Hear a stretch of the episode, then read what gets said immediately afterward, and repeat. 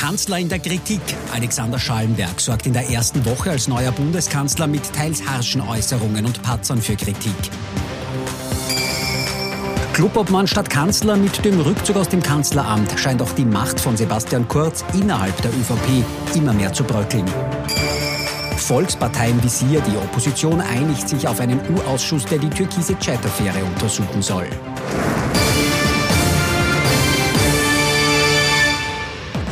Und ich wünsche Ihnen einen angenehmen Sonntagabend. Freue mich, dass ich Sie wieder zu unserem politischen Wochenrückblick begrüßen darf. Mit dabei unser Politikexperte Thomas Hofer. Schönen guten Abend. Schönen guten Abend. Und unser Meinungsforscher Peter Heik mit ganz aktuellen Zahlen, die wir im Laufe der Sendung im Detail besprechen werden. Schönen guten Abend. Schönen guten Abend. Herzlich willkommen. So, also gehen wir es an. Seit dem Montag hat Österreich einen neuen Bundeskanzler, Alexander Schallenberg. Was ist uns aufgefallen in dieser ersten Woche? Also eines war wohl ziemlich offensichtlich auf dem europäischen Parkett in Brüssel. Da fühlt sich Schallenberg deutlich wohler als im Parlament in Wien. Überhaupt hat das recht angriffig angelegt, gleich nach seiner Angelobung am Montag. Auf entscheidende Worte. Ich gelobe folgt die standesgemäße Unterschrift. So pannenfrei verläuft diese Woche allerdings nur die Angelobung von Bundeskanzler Alexander Schallenberg. Eine Stunde später in seiner ersten Rede in neuer Rolle vergisst der gelernte Diplomat dann aber seine bisherigen Gepflogenheiten. Da erklärt Schallenberg seinen Vorgänger Sebastian Kurz ganz undiplomatisch für unschuldig und das trotz laufender Justizermittlungen. Zudem halte ich die im Raum stehenden Vorwürfe für falsch und ich bin überzeugt davon, dass sich am Ende des Tages herausstellen wird, dass an ihnen nichts dran war. Am zweiten Tag im Amt folgt der zweite Fauxpas. NEOS-Chefin Beate Meinl-Reisinger übergibt Schallenberg die Anordnung zur Hausdurchsuchung in der ÖVP-Inseratenaffäre um Sebastian Kurz. Schallenberg legt die Zettel vor laufenden Kameras auf den Boden, was er im Nachhinein bereut. Ich habe mich ja auch dafür öffentlich entschuldigt, aber nicht keineswegs von, von meiner Seite intendiert, hier irgendwie desrespektierliche Signale zur Justiz abzugeben. Am Donnerstag wird Schallenbergs Pannenserie um ein Kapitel reicher. In einem Tweet wird seine erste Kanzlerreise nach Brüssel dokumentiert. Zunächst allerdings nicht auf Schallenbergs Account, sondern irrtümlicherweise auf dem offiziellen Profil von Sebastian Kurz, dem nunmehrigen Ex-Kanzler. Herr Hofer, Erste Woche, logischerweise, neues Umfeld, da kann schon viel passieren. Aber ich meine, Schallenberg ist ja Politiker, ist Profi und dafür, das haben ja viele Kommentatoren auch gemeint, hat es doch stellenweise recht botschert angelegt, oder? Ja, das war ganz sicherlich so. Das war ein verunglückter Start als Bundeskanzler, das kann man nicht anders äh, bezeichnen. Ähm, es ist aber nicht so, wie Sie es gerade gesagt haben, er ist nicht der Profi. Ja, er ist der Profi auf dem diplomatischen, auf dem europäischen Parkett, das ist wohl wahr. Aber innenpolitisch, äh, da ist er schon davor ein paar Mal äh, ausgerutscht. Ich, ich, kann mich erinnern, im Sommer, als die große Debatte war über das Flüchtlingslager äh, Moria, äh, da hat er ein Interview gegeben bei Armin Wolf in der ZIP 2. Also da wäre Herbert Kickel neben Blass geworden. Äh, so harsch und so forsch war das. Es ist damals äh, der noch Kanzler, damals Sebastian Kurz, dann ausgerückt, hat versucht, das Ganze zu, gerade zu rücken. Also insofern muss man sagen, äh, dass Schallenberg da einfach nicht mit den innenpolitischen Wassern gewaschen ist. Wird noch spannend zu sehen sein, wie er da wirklich diesen tiefen Graben, der natürlich zwischen Türkis und Grün da ist, ist aufgrund der Ereignisse der letzten 14 Tage, äh, ob er den kitten kann, wie er den kitten kann, wie er in Richtung einer Länderverhandlung geht, in Richtung Sozialpartnereinbindung etc. All das ist er nicht gewöhnt. Äh, und aus meiner Sicht hat die ÖVP bei dem Gesamten, äh, jetzt was wir gesehen haben in den letzten 10, 14 Tagen, eines richtig gemacht, nämlich äh, den Machterhalt insofern gesichert, als man halt kurz in die zweite Reihe zurücktreten hat lassen, sage ich mal, äh, auf unterschiedlichen Druck hin. Ähm, aber das Zweite ist misslungen, denn man hätte sich sofort überlegen müssen, wer kann denn diese Partei am ehesten, einen Sebastian Kurz 2 hat man nicht, aber wer kann denn diese Partei am ehesten in eine nächste Wahl führen? Ob der Schallenberg ist, nach dieser Woche kenne ich auch nicht viele in der ÖVP, die meinen, äh, dass er es wäre. Heik, wie schaut es denn aus? Wie nehmen denn die Menschen in Österreich Schallenberg wahr? Wie ist diese Woche gelaufen? Naja, wir haben ja eine Frage der Woche für hm? Äh, ATV gestellt, aber wir haben das auch für die Kollegen von heute abgetestet und da gibt es ganz unterschiedliche Ergebnisse. Äh, zuerst zu, zu, heute, da fragen wir immer ab, ähm, ob man äh, positiv oder negativ aufgefallen ist in den letzten 14 Tagen. Ähm, da kommt ein bisschen besser weg als hier jetzt, wie wir im Insert sehen, ähm, bei ATV. Da sagen 30 Prozent hat eine gute, aber 40 Prozent, knapp 40 Prozent hat eine, eine, eine schlechte Rolle gespielt. Ähm, Bei Kurz ist es ganz klar, dass es so ausgehen musste. Ähm, man sieht, dass ähm, Kogler am ehesten noch eine 50-50-Positionierung hat. Was sagen uns denn diese Zahlen grundsätzlich? Dass erstens meistens nur die eigenen Parteiwähler zustimmen, plus noch ein paar andere, bei Kogler noch am meisten. Und was wir auch sehen, dass 30 Prozent bei Schallenberg gar keine Angabe machen können. Erstens vielleicht zu kurz im, im, im Amt noch für einige Sie kennen ihn möglicherweise gar nicht, weil vorher war er ja nicht so bekannt. Also da gibt es jetzt unterschiedliche Gründe, die, die noch dafür sprechen, ähm, dass es, sagen wir es mal so, A, Luft nach oben gibt und dieses Vakuum kann man auch noch positiv auffüllen. Also es ist hier noch nicht alle Milch verschüttet, aber natürlich, wie der Kollege Hofer schon gesagt hat, diese ersten Hopperlas der ersten Woche, die sollten ihm auf Dauer nicht passieren. Und es wäre ihm anzuraten, wir sind ja nicht die Berater hier, aber es wäre ihm... trotzdem, ja. Aber wir sagen es trotzdem, selbstverständlich. Ähm, Jetzt hat er das Statement abgegeben, dass er eben glaubt, dass Sebastian Kurz ähm, möglicherweise unschuldig ist und dass sich diese, diese Vorwürfe falsch herausstellen. Aber das war's dann bitte auch. Und jetzt sollte er sich auf sein Geschäft konzentrieren, auch auf seine Positionierung konzentrieren und dass die Regierung in ein stabiles, ruhiges Fahrwasser kommt. Sebastian Kurz ist ja zurück oder wie viele andere sagen zur Seite getreten. Alexander Schallenberg ist der neue Kanzler. Sonst bleibt die Regierung unverändert. Und schau mal, wie Jörg Leichtfried, der SPÖ-Vize-Club, ob man das am Dienstag im Parlament kommentiert hat. Ich hätte eine Frage, ich mache es einmal anders, eine Frage an die verbliebenen hier restlichen äh, türkisen Ministerinnen und Minister. Was tun Sie eigentlich da? Sie haben unterschrieben, eine ÖVP-Beteiligung in dieser Bundesregierung wird es ausschließlich mit Sebastian Kurz geben. Unterschrieben Gernot Blümel, Heinz Fassmann, Martin Kocher, Elisabeth Köstiger und einige andere noch. Was tun Sie da? Was bedeutet das jetzt? Es ist zwar der Kanzler ausgetauscht, das Regierungsteam ist das gleiche geblieben. Auch der Kabinettschef Bonelli ist ein bisschen mehr hinter den Kulissen, ist auch der gleiche geblieben im Kanzleramt. Wie viel Spielraum hat Schallenberg da überhaupt? Na, die Frage können Sie auch stellen, wie viel will er überhaupt haben? Denn natürlich ist es so, dass als man das designt hat, und das habe ich vorhin gemeint, auch mit meiner Andeutung, dass der ÖVP dieser zweite Schritt nicht gelungen ist in Richtung einer zukünftigen Aufstellung, natürlich war das noch so geplant, ähm, mit dem Hintergrund, dass man glaubt oder jedenfalls hofft, dass Sebastian Kurz äh, da bald mal zurückkehren kann, äh, weißgewaschen von allen justiziellen Anwürfen äh, und sozusagen quasi wieder den Strahlekanzler geben kann. So ist es aufgesetzt. Die Frage ist, wird es das spielen? Äh, und ich meine, und was das tatsächlich angeht vor Gericht, das kann ich einfach nicht sagen, will ich auch nicht sagen, äh, steht mir nicht zu, aber es ist klar, dass erstens die politischen Vorwürfe sehr, sehr schwer wiegen. Und zwar ohne, braucht man keinen Richter dafür. Äh, das war, ich habe es vergangene Woche schon mal gesagt, das war massives Dirty Campaigning der ÖVP im 17er Wahlkampf, genauso wie es die SPÖ gemacht hat. Das haben wir gewusst. Von der ÖVP wissen wir es erst äh, seit kurzem. Ähm, aber es ist klar, dass er beschädigt ist. Selbst wenn ähm, die Justiz dann zum Schluss äh, zur Einsicht kommt, da bleibt juristisch gesehen nichts über. So, jetzt ist die Frage, was ist die Zeittangente? Äh, es ist natürlich so, dass diese Regierung jetzt sehr volatil ist. Ich gehe zwar nicht zu jenen, die sagen, na, das bricht gleich zu Ostern oder was. Ja? Äh, kann schon sein, dass es noch einmal eine Aggravierung gibt, wissen wir auch nicht, was nachkommt von Seiten der Justiz. Aber natürlich ist jetzt das Animo der, der, der ÖVP mal das, dass man sagt, schauen wir, dass wir das halbwegs stabil halten und schauen wir, dass wir mal weiter segeln. Denn äh, Kollege Hayek wird die Zahlen noch eingehend präsentieren. Äh, wirklich, wirklich hoch, so wie man es vor einem Jahr oder auch noch vor sechs Monaten gewonnen hätte, äh, würde man es äh, aktuell wohl nicht gewinnen. Die Zahlen schauen wir uns gleich im Detail an und auch wie viele Menschen, Sebastian Kurz, äh, glauben, dass er unschuldig ist. Das hat Peter Heik für uns herum. Vorher schauen wir uns nochmal an, wie die Woche dann weitergegangen ist für Sebastian Kurz. Den kennen wir alle als Bundeskanzler. Den kennen wir jemanden, der den ganz, ganz großen Auftritt auch auf internationaler Bühne sehr geschätzt hat. Und jetzt ist er Clubobmann im Parlament.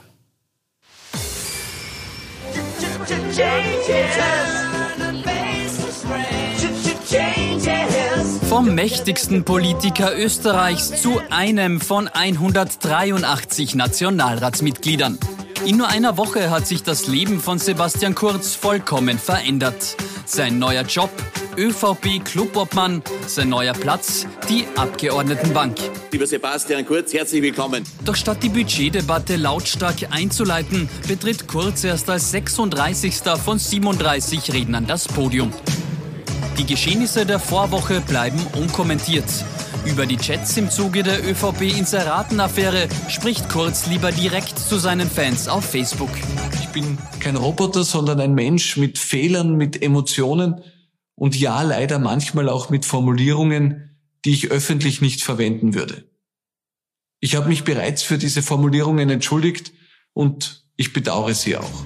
Auf Distanz zu kurz gehen inzwischen vier von sechs ÖVP-Landeschefs. Klar ist, dass die Vorwürfe aufgeklärt werden müssen. Die Jets zeichnen ein Bild, das wir so nicht stehen lassen wollen und können. Die letzten Wochen und insbesondere die letzten Tage sagen immer mehr Landsleute, gut, dass wir in Niederösterreich sind. Sobald der Nationalrat der Auslieferung des Ex-Kanzlers zustimmt, könnten die Ermittlungen der Wirtschafts- und Korruptionsstaatsanwaltschaft gegen Kurz weitergehen. Neue Vorwürfe kämen da ungelegen, vor allem dann, wenn Kurz irgendwann auf seinen alten Platz zurückkehren will.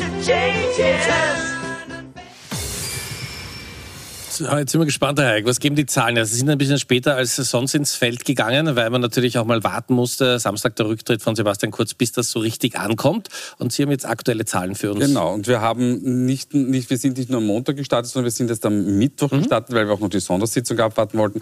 Und die Sonntagsfrage ist, das äh, haben wir fürs äh, Magazin Profil gemacht. Naja, und jetzt wenig überraschend ähm, stürzt natürlich die, die, die ÖVP ab, nämlich von zuletzt 25 auf.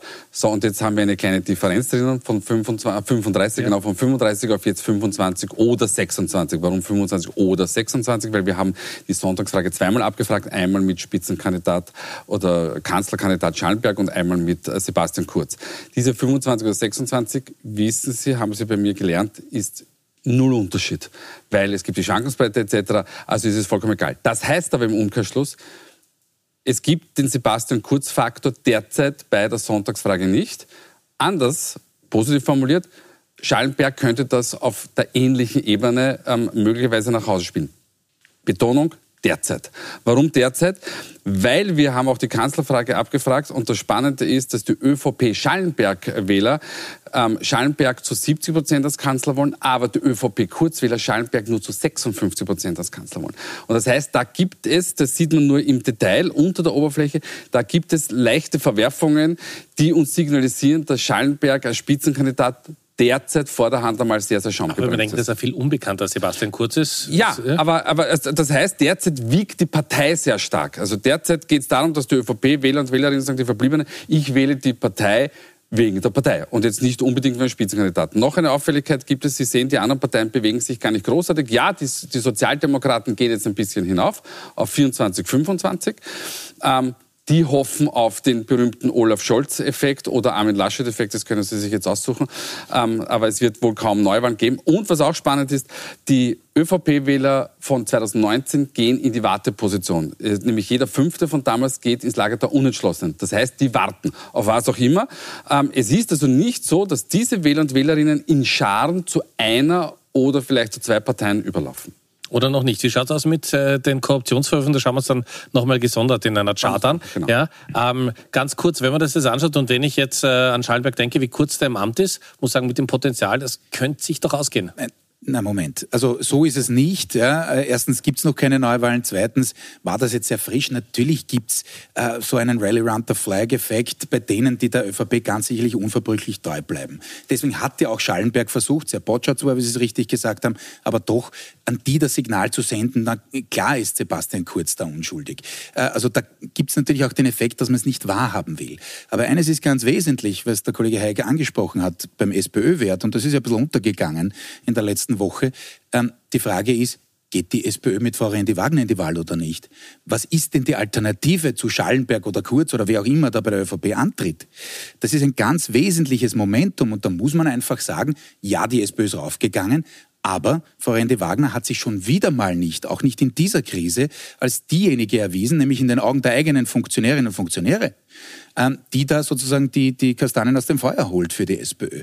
Äh, und deswegen ist jetzt spätestens der Zeitpunkt da bei der SPÖ, wo man sich wirklich entscheiden muss, mit wem will man in die nächste Wahl. Denn es könnte sein, dass die nicht mehr in allzu ferner Zukunft ist. Und insofern muss man sich überlegen, okay, will man jetzt eine Kanzleransage machen? Man kann darauf hoffen, okay, schwimmen wir schon irgendwie durch, dann geht es irgendwie unentschieden aus und dann machen wir es halt so ein bisschen wie in Deutschland. Ja, mag schon sein. Hofft darauf, dass die anderen sozusagen Kandidaten bringen, die halt nichts reißen. Klingt oder, nach einer österreichischen Lösung, ja? Oder, richtig, ja. ja das kann durchaus ja. werden, Herr Knapp, ja. Oder man geht her und sagt, okay, wir stellen jemanden auf, der möglicherweise genau was der Kollege Heike angesprochen hat, in diesem Wartesaal, in den viele ÖVP-Wählerinnen und Wähler gegangen sind, nämlich die nicht die Unverbrüchlichen sind, die, die einfach kurz bis zu einem gewissen Grad gefolgt sind und gesagt haben, na, das ist einmal ein frischer Wind, neuer Ansatz, die jetzt natürlich enttäuscht sind. Kann man die abholen? Natürlich kann man die abholen, aber dazu braucht man auch den richtigen Kandidaten. Und ein, ein kleiner Zusatz noch. Wir haben ja die Kanzlerfrage auch abgefragt. Und das Erstaunliche ist, obwohl diese Situation eingetreten ist, wie sie eingetreten ist, schaffen es die anderen Kandidaten und Kandidatinnen nicht, ähm, da Boden gut zu machen. Also im angesprochenen Randy Wagner, sie bleibt auf ihren Werten picken. Also es ist Schallenberg mit zwei Punkte vor ihr, das kann man vergessen, aber es ist sogar noch kurz noch immer vier Punkte vor ihr. Und da muss sich natürlich die Partei äh, am Ende des Tages die Frage stellen, ob man denn ähm, gemeinsam in die Wahl geht oder nicht. Wie gesagt, vielleicht kommt der Olaf Scholz-Effekt, man ist zwei Punkte vorne und dann Sieht man mal. So, jetzt kann also äh, zum Beispiel Pamela Rendi Wagner nicht profitieren von dieser Krise. Wie schwer oder wie stark hat es die Marke Kurz getroffen? Die Marke ja. Kurz hat natürlich also Sie entschuldigen den Ausdruck, volle Wäsche getroffen. Also ich kann ja nicht äh, sagen, ich mache den, den, den Stil, den die also ich mache einen anderen Stil, ich bringe einen neuen Stil in die Politik, ähm, ich bin ehrlicher als die anderen, ich patze niemand an und dann äh, zeichnen die Chats ein Bild, ähm, das natürlich das Gegenteil dessen ist. Das Spannende ist ja, wir Menschen brauchen ja offensichtlich immer einen Messias. Also es kommen immer wieder Politiker und Politikerinnen, die sagen, aber ich, ich mache es ganz anders. Und das war bei Jörg Haider schon so, das war bei Heinz-Christian Strache so, ähm, es war jetzt bei Sebastian Kurz so. Und es wird wieder wer kommen, der sagt, und ich bin ganz, ganz anders. Und vielleicht achten wir Wähler und Wählerinnen mal darauf, ähm, dass, äh, dass wir jemanden nehmen, der vielleicht ein bisschen fad ist, dem man es vielleicht nicht zutraut, aber der vielleicht ähm, ähm, etwas auf die Strecke bringt, was man Sachpolitik nennt vielleicht wird es doch Frau Rendi Wagner, weil, weil ihr wird es ja interessanterweise nicht zugetraut, aber sie gilt nicht als weiblicher Messias. Sie ist halt sie ist halt wie sie ist, aber vielleicht wollen die Menschen das am Ende des Tages doch einmal. Sie greifen zum Mikro. Ja? Äh, nein, ja? Gottes ja. Willen, nein, nein, das ist, das ist, so wie ich es vorhin gesagt habe, natürlich ist das eine Möglichkeit. In der SPÖ habe ich jetzt nicht viele Stimmen vernommen, ehrlicherweise, nach ihrem Freitagsauftritt, also vergangene Woche Freitag in der ZIP 2, da waren viele sehr, sehr desillusioniert. Aber was natürlich auch passiert ist, auch, äh, aber nicht nur in der Umfrage von Kollegen Hayek, ähm, ist die Geschichte, dass es eine Dreierkonstellation, die sogenannte Linksliberale, ja, aus SPÖ, Grünen und Neos erstmals vorne wäre. Ähm, das muss sich nicht so materialisieren, dann, wenn wirklich Wahlen sind, aber das ist doch überraschend, weil das gab es in dieser Form so noch nicht.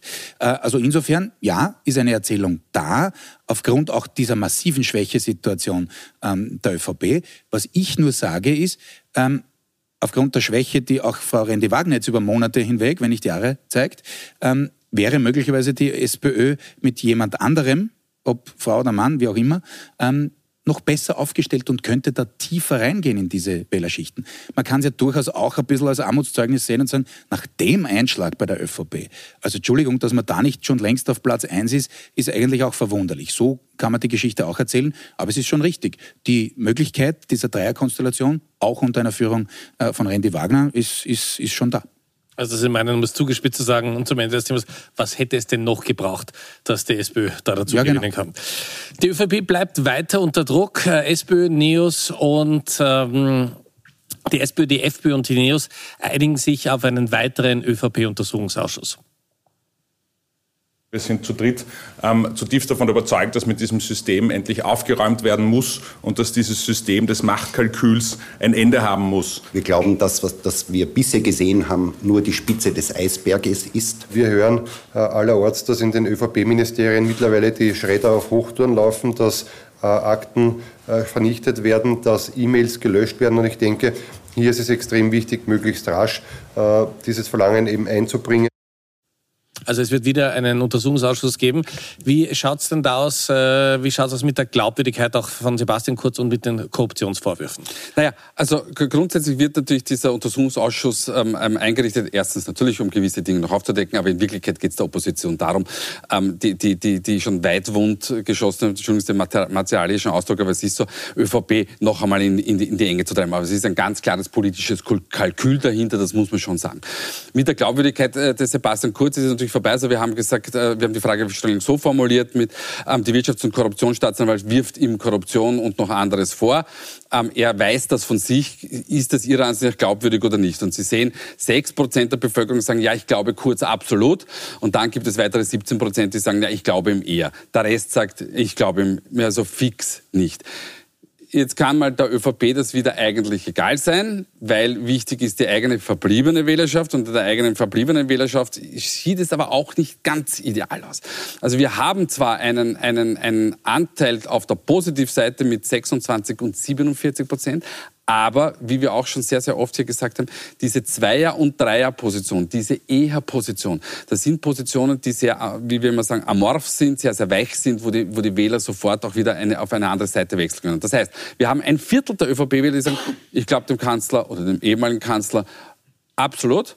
Und dann haben wir die Hälfte, die sagt, ich glaube ihm eher. Und dieses Ich glaube ihm eher ist eine sehr wackelige Position. Und wenn das denn weitergeht und wenn vielleicht noch weitere Vorwürfe kommen, dann wird sich das auch ähm, ändern. Dementsprechend ist natürlich die Reputation von Sebastian Kurz zumindest sehr schwer angeschlagen. Aber erinnern wir uns an das Ibiza-Video und an die darauffolgende EU-Wahl und an die Vorzugsstimme. Es waren, glaube ich, über 40.000 für Heinz-Christian Strache, acht Tage nach dem Ibiza-Video. Ja, na, auch, auch, Sebastian Kurz hat natürlich ähm, ähm seine, seine Anhänger und die sollte man auch nicht abwerten. Das sind Menschen, die ihm schlicht und ergreifend glauben und äh, die, die sich von ihm weiterhin eine Politik für Österreich erwarten. Und immerhin sprechen sich 20 Prozent für ihn als Kanzler aus. Und damit ist er jene Person, der das am ehesten, sogar in der jetzigen Situation, zugetraut wird. Ist nicht mehr die, die hohen Werte, die er mal hatte. aber, Partei, aber, es, ne? aber, ja, richtig, aber es gibt noch immer diese Unterstützer. Auf der Suche nach einem möglichen neuen Spitzenkandidaten oder Spitzenkandidatin für die ÖVP. Äh, wenn man die Analyse von Peter Heigen nochmal nimmt, vielleicht wenig Messias. Wenn wir uns anschauen, Landtagswahlen gibt es ja nächstes Jahr auch wieder ein paar, äh, wie Landeshauptleute funktionieren. Die sind doch im, Gegensatz zur, zur Politik auf der nationalen Bühne staubtrocken eher und funktionieren trotzdem sehr, sehr gut. Ja, äh, also gibt schon unterschiedliche ja. Typen, muss man sagen. Gibt auch noch immer den Typ Landesfürst, Fürstin, aber äh, zu Ihrem Wahlkalender an sich gibt es nächstes Jahr keine Landtagswahlen, aber Sie haben schon recht, Sie haben eines vorweggenommen, es könnte zu Vorverlegungen kommen, zum Beispiel Niederösterreich. Niederösterreich wählt an sich turnusmäßig im Jänner 2023 und weil Johanna Mikl-Leitner ein politischer Profi ist, die ihr Geschäft kennt, weiß sie, dass sie nicht nach einer vorgezogenen Nationalratswahl wählen will. Und insofern kann es gut sein, dass sie das vorverlegt. Es kommen auch ein paar andere wesentliche ÖVP-Länder dann, wenn Sie so wollen, 2023 zum Handkuss. Und auch dort ist man natürlich nervös. So, bereit erklärt, dazu in den Bund zu gehen und sozusagen das äh, leck gewordene Schiff irgendwie wieder flott zu machen, hat sich keiner von denen. Ähm, das ist natürlich auch klar und da kommt natürlich diese Landeshauptmann-Geschichte rein. Ähm, ich persönlich bin der Meinung, man hätte durchaus die Geschichte wagen können, aber es war immer unrealistisch, dass man sagt, man versucht jetzt eine Art Gegengift zu installieren. Versucht eben, wie es der Kollege Heik gesagt hat, wirklich auf top seriös zu machen. Äh, vielleicht ein bisschen fader, das mag schon sein, aber wir kennen das aus, aus früheren äh, wirklich heftigen Einschlägen. Beispiel Kärnten, jetzt vergleiche ich nicht die Geschichten, die Affären, müssen wir warten, was rauskommt, schon klar.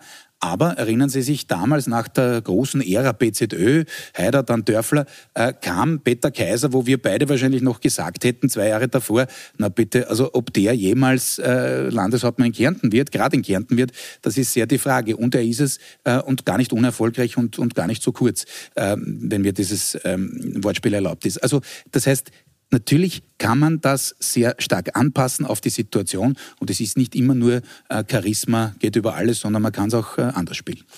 Zum Ende der Sendung, Zeit ist wieder verflogen. Gibt's Top und Flop? Wir haben die beiden Herren getrennt voneinander gefragt, wer in dieser Woche besonders positiv aufgefallen ist und wer es durchaus hätte besser machen können. So, schauen wir, Zeit haben wir wenig. Ich mache es ganz schnell. Ah. Aber Sie sind nicht dran. Na, das ja, Sie sind, das, nein. Okay, ich mache es ganz schnell. Ja. Ich mache es ganz schnell. Werner Kogler, weil, weil, weil, er, weil, er, weil er das gut gemacht hat, nicht nur politisch-taktisch, sondern weil, weil er auch den, den, den Koalitionspartner nicht angegriffen hat und die ÖVP, weil sie wie ein Händelhaufen durch die Gegend läuft. Ich, wollte ich wusste nicht, dass wir so ein Jugendfoto von Peter Heig noch ja, ja, haben. Ja, ich, ich, wollte das jetzt eigentlich in epischer Breite, ja. schaut sehr staatsmännisch aus. Ja, ja. Äh, in epischer Breite, man, die Kollegin flüstert mir schon ins Ohr, Beilung, Beilung. Ähm, also die Frau Beinschab braucht man nicht reden. Äh, das ist leider die schlechte Seite der Branche, die der Kollege Heig repräsentiert. Er repräsentiert für mich die gute. Und ich meine das tatsächlich so, das ist seriöse Arbeit und das ist immer die Gefahr in solchen Situationen, dass in einer solchen Krise alle in einen Topf geworfen werden. Äh, und das darf einfach nicht passieren, denn es gibt diese seriösen Player fair und das ist auch wichtig. Und ich glaube, die Menschen müssen sich auch äh, darauf verlassen können. Herr Heik, in dieser Woche Top der Woche, da kann man Rapid leichter verkraften. Ihnen wünsche ich gute Besserung. Schön, dass die Stimme gehalten hat. Bei Ihnen darf ich mich fürs Zuschauen bedanken. Wünsche Ihnen eine angenehme Woche. Kollege Wolfgang Schiefer meldet sich jetzt nochmal mit den wichtigsten Meldungen des Tages im Überblick. Und ich freue mich, wenn wir uns nächsten Sonntag wiedersehen. Pünktlich um 22.20 Uhr. Danke fürs Zuschauen.